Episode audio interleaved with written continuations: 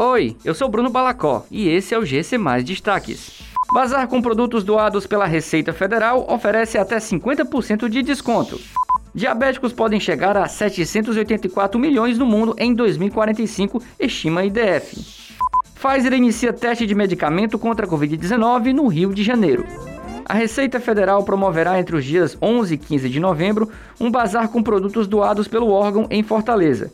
Os produtos disponíveis para venda têm valores que chegam a ser 50% mais baratos do que os de mercado e vão de smartphones, tablets, eletrônicos e drones, e até brinquedos, patinetes elétricos, relógios, perfumes importados, maquiagens e cosméticos. Para ter acesso é necessário fazer um agendamento online, informando o dia e a hora da visita. Cada pessoa pode fazer compras no valor de até 2 mil reais. Dados da décima edição do Atlas do Diabetes mostram que 537 milhões de pessoas entre 20 e 79 anos de idade têm diabetes no mundo, alta de 16% em dois anos.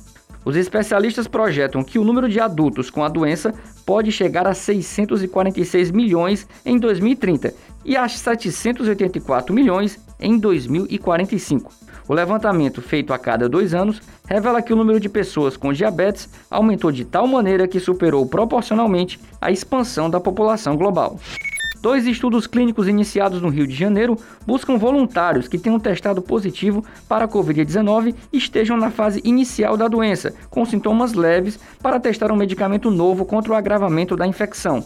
Também podem participar pessoas que tenham algum familiar doente, para testar se o medicamento evita a contaminação. Os voluntários devem ter a partir de 18 anos de idade e serão acompanhados por 42 dias.